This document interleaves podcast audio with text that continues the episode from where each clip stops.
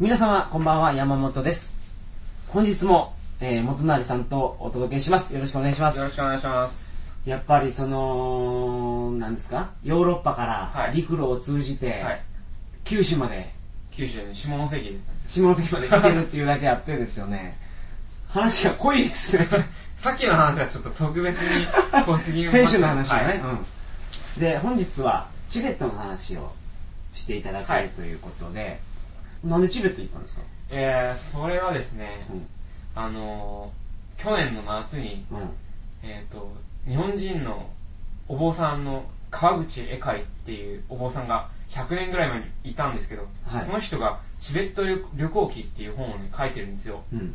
でその本はその100年ぐらい前にあのそのお坊さんがあのチベット仏教を学ぶためにはい。一人でインドまで渡ってチベット語を勉強して、うん。3年かけてチベットを回って、でそのチベットに潜入して中国人のふりをしてお寺で勉強してあの最終的にはバレて逃げるっていう話なんですけど、うんうん。ものすごい面白いチベット旅行記っていう本があるんですよ。タイトルがチベチット旅行記。これもう検索すれば一発で出ますんで、一発ぜひ読んでください、はい。で僕はそれを読んであのチベット行きたいと。触発されて。もともとチベット興味あって、うん。いつか行きたいなって思ってたんですけどもうその本を読んでも決定的にはもうこれは行こうって思って、うん。今度冬に、はい、2月3月に行ったんですね。はい。これは皆さんあのおすすめなんでぜひ読んでください、やっぱ人のおすすめはね読まないかん。はい。人のおすすめはね やっぱ面白いもん。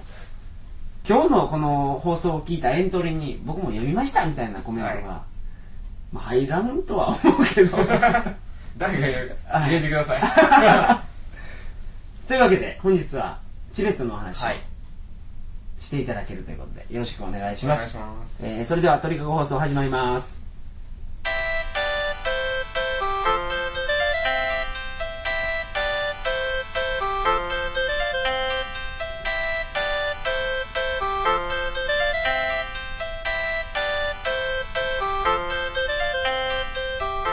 改めましてこんばんは。2008年9月26日金曜日鳥かご放送第156回をお送りします。番組に関するお問い合わせは info.tkago.net info.tkago.net までよろしくお願いします。チベットの話。はい。はい。チベットの話はね、あのーオリンピックの時に、ゴーヤさんがいろいろ中国政府とのはい話はしてくれてるんですけど、観光の話は出てないんですよ。今行くの大丈夫なんですか？うん僕最近の情勢は掴んでないので、はよくわからないんですけど今年の3月はどうでした？か今年の3月はその僕が、えー、とラッサだとですね。チベットのうん一番大きい町ラッサを去ったのが3月1日で、うん。その、えー10日後3月10日からあの暴動が始まったので、うん。ギリギリだったんですけど、はい。それまではもうもちろん安全ですよ。オリンピック終わった頃、はい。だから8月の20何日ぐらいにまた、あのー中国が、はい。政府が逆殺っていうか100何人か殺してましたけどね。あそうなんですか、はい。それは僕知らないですうん。だから今はどうかな。オリンピック終わってもうこれ9月26日の放送やから、パラリンピックも終わってると思うんですよ。うーんまあその情勢っていうのはちゃんと皆さんが調べていってほしいんですけどまあそれを踏まえた上で旅行情報をお願いします、はい。どこから入ったんですか？あどこから入った、えーと日本から？3 2月ですね、えーまず日本から、えー僕札幌に住んでるんですけど、はい。札幌東京うん。東京広州ですね広い州はい。でそこへ乗り継いで、えー、生徒四川省の、えーうん。州都の生徒なる都って書いてチェンドゥっていうんですけど、うん。そこに、えー行きました。どうやって行くんですか広州からでチャンドゥまで。は、えーチェンドゥには飛行機ですね。もうあー列車でも行けますけ飛ど、まあ、飛行機で行ってでそのチェンドゥはこの前地震があった四川省の,、うんうん。あの州都で結構大都市で1000万ぐらいの大きな都市なんですけど、そこが、えー、とチベットに陸路でアクセスする時の、えー、なんていうんですか。あゲートウェイになってるゲートウェイはい。その広州からそのチェンドゥっはい。ていうところにはい。行く便はどこで用意したんですか、それは日本で予約しましたね。旅行代理店ではい。なんとかなるんですか、はい。なるほどね。でシーズン混んでるシーズンじゃなかったら現地に行ってからすぐ買うこともできますし、はい。列車だって時間がある人だったら、まあ、2時間ぐらいあに2時間じゃないですね、えー、24時間ぐらいでしょうかね。時間がある。人時だったら間がある人だったら あそのくらいあれば、はい。えー、と行けると思います、うん。チベット行くのってビザいるんです日本人は？えー、本来ならいるあはいはい。でそこが面白いところで、はい。中国政府の見解としては、うん。あの観光局のページとかを見ると、うん。チベットに入るのには、えー、と特別に、えーチベットのなんていうんですか旅行許可証がいるっていうことになってて、はい。地球の歩き方チベットとかを見ても、うん。ちゃんといるって書いてるんですけれどもけれども、まあ実際はいらないんですね。うん、はい、もうあの真面目に日本の旅行代理店とかであのツアーを組んでいく時は絶対にそれを取得しなきゃいけないんですけどうん、あの実際はチベット行っても誰もそんなのあの見ら見ないんで。国境でも？国境でも見ない。ていうか国こ境はないよ国境じゃ国境じゃねないんですけどまあその一応チベット自治区のと中中国のなんとか省の,、うん。こあのライン上でも別に何も見られないし、はい。現地に行ってからもう誰も見てこないんでいらないです。正直。はい。はい。無駄です。とっても。入っていけるんや、入っていきます。うん、そこってなんかそのチベット自治区に入るときになんかないなんかはないんですか、えっ、と本来ならチベット自治区の中でもラサとその周辺しか観光客が行ったらいけないんですよね。ああ決まりで。決まりで、うん。はい。なんですけどまあ他のとこに行ってもまあバレないですね。で別に行ったところでバレて連れてかれて監禁されるとかそういうことは絶対ないんでうん。バレたとしてもなんかあの近くの大きな町に強制的に送還されるとかその程度で済みますね。でまあまあまあほとんどバレることもないです。なるほど。はい。じゃあそこの町に行って、はい。普通に入ったんや。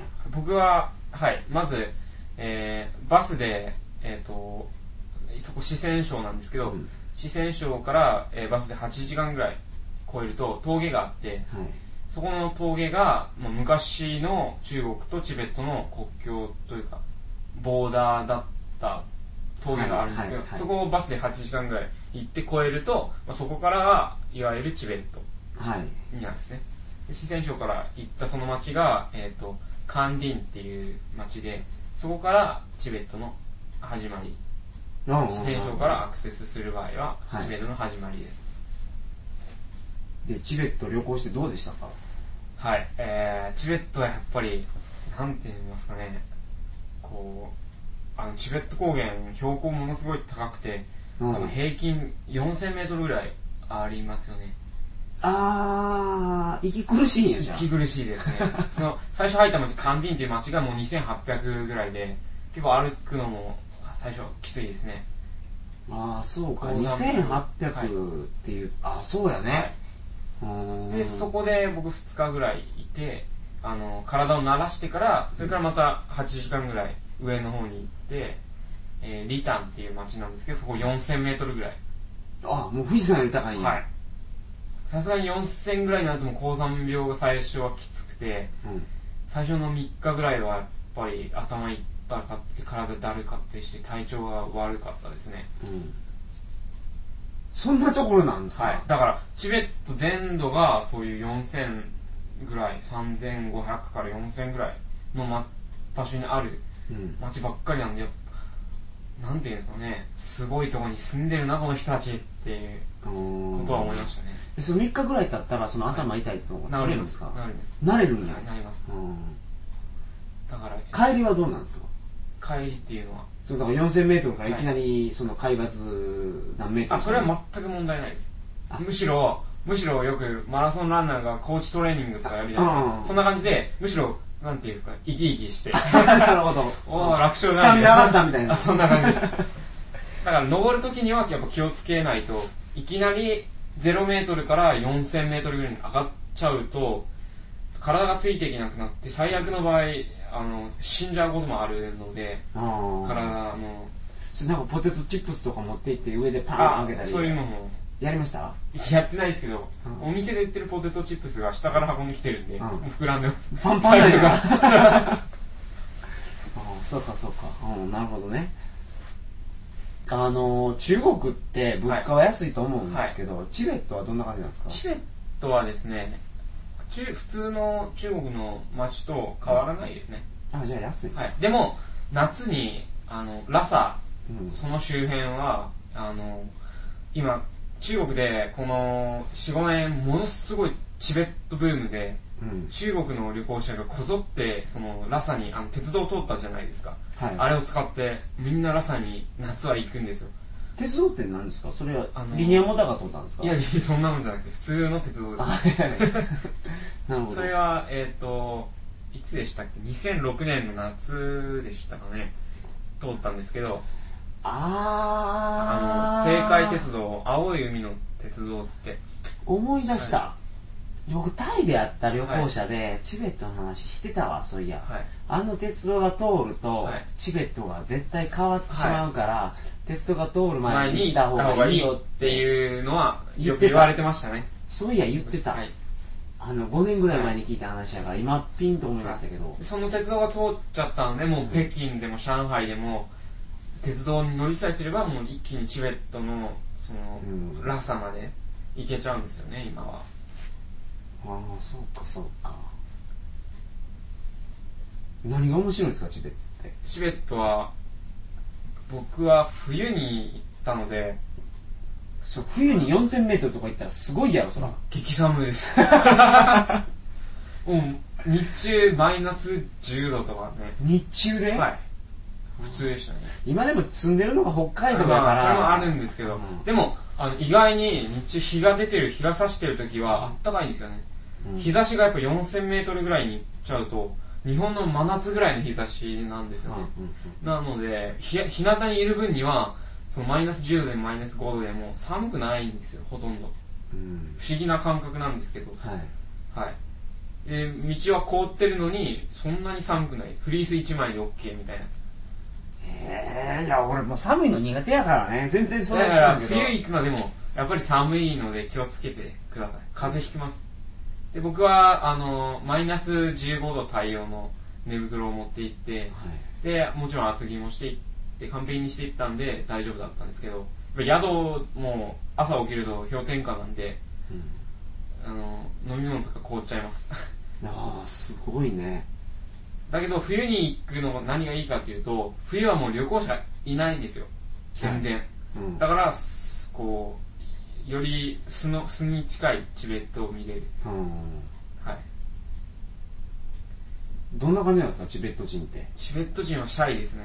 あそうなんや、はい。うん。やっぱりそのね普通の平地から隔離されたその 4000m ぐらいの山に住んでるだけあってうん。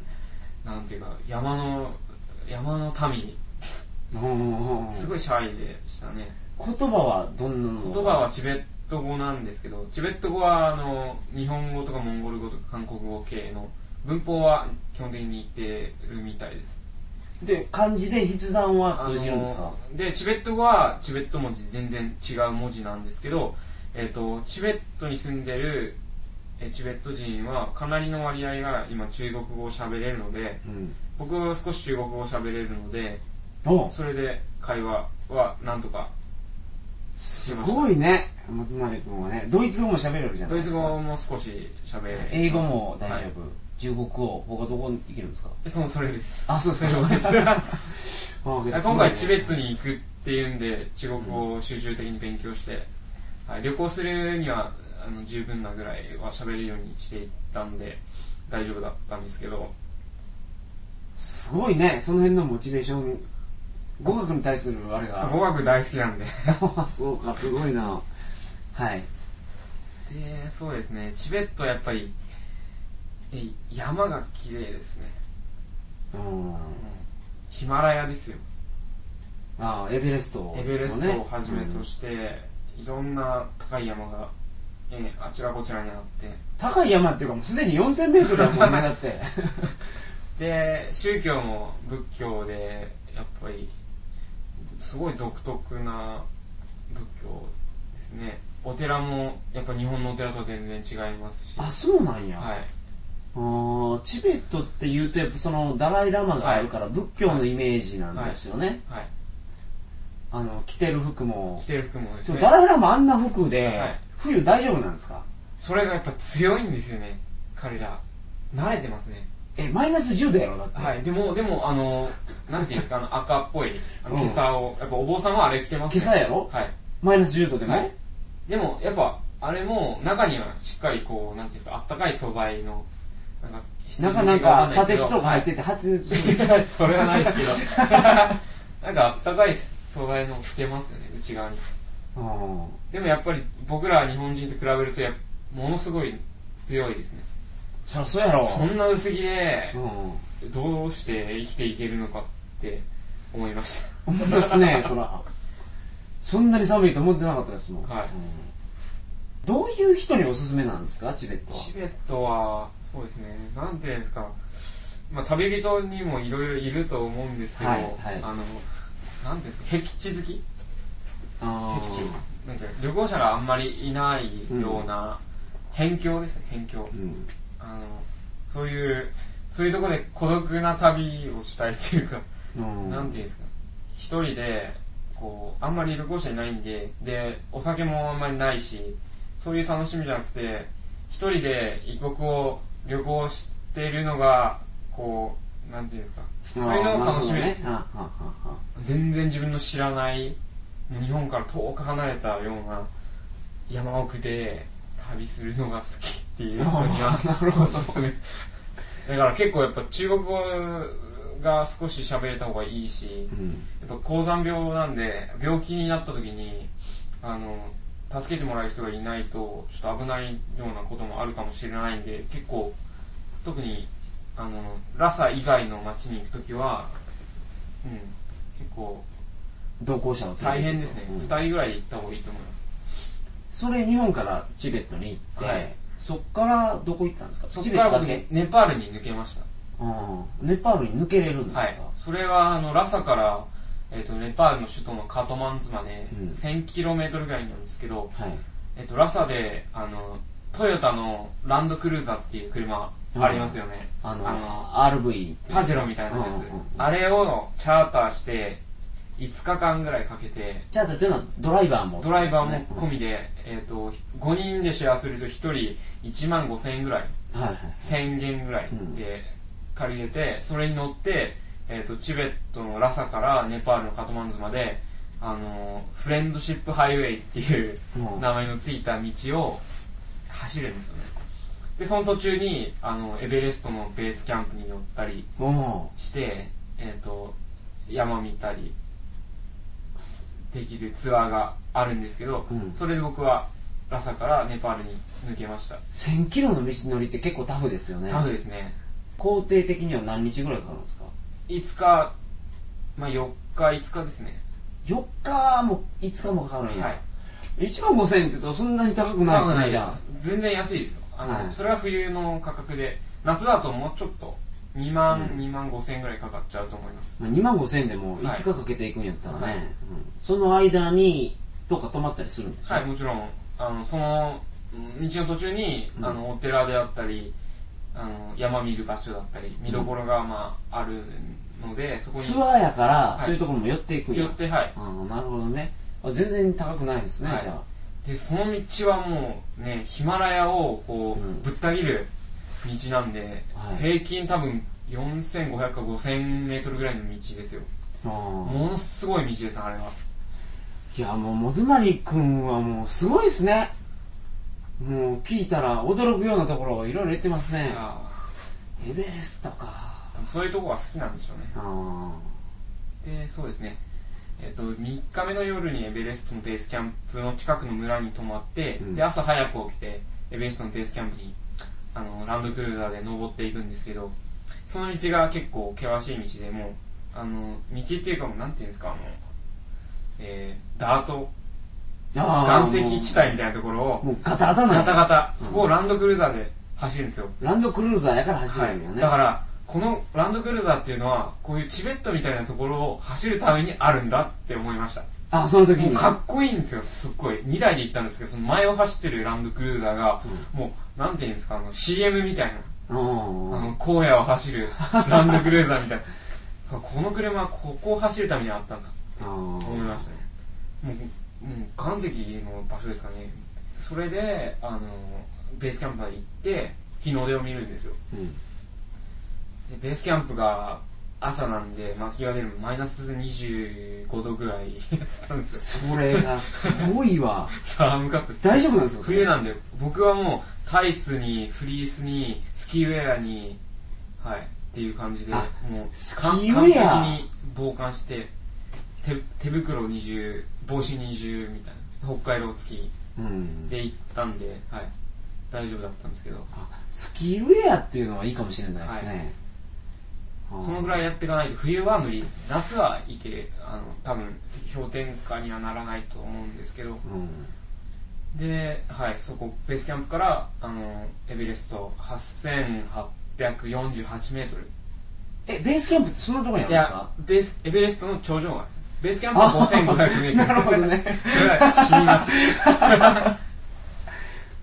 でそこまで行って2時間ぐらいそこに泊まって、うん。まあ世界で一番高い山を拝めるんですよ。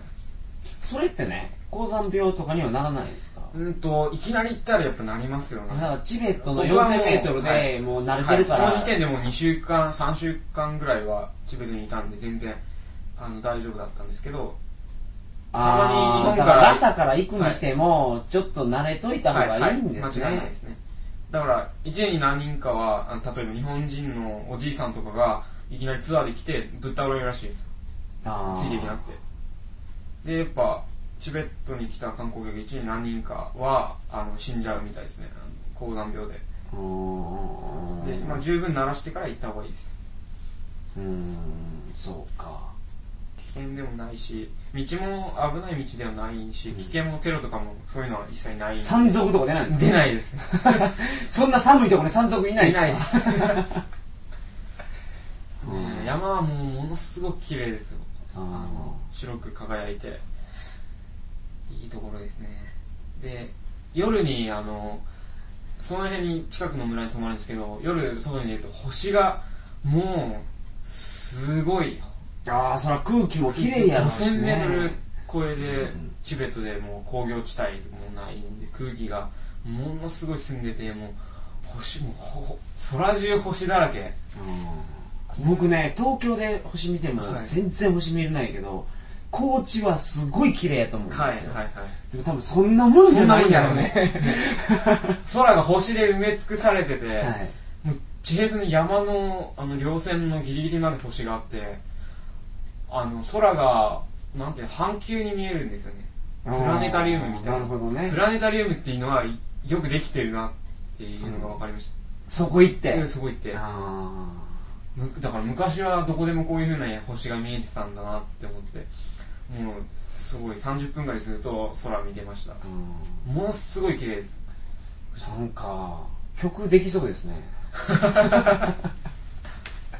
僕ちょっと話聞いてもはい。あんまりその魅力的じゃないけど、そのルートはちょっと行ってみたいと思いましたね。だ、からまあチベット楽しみ方と一つ仏教に興味がある。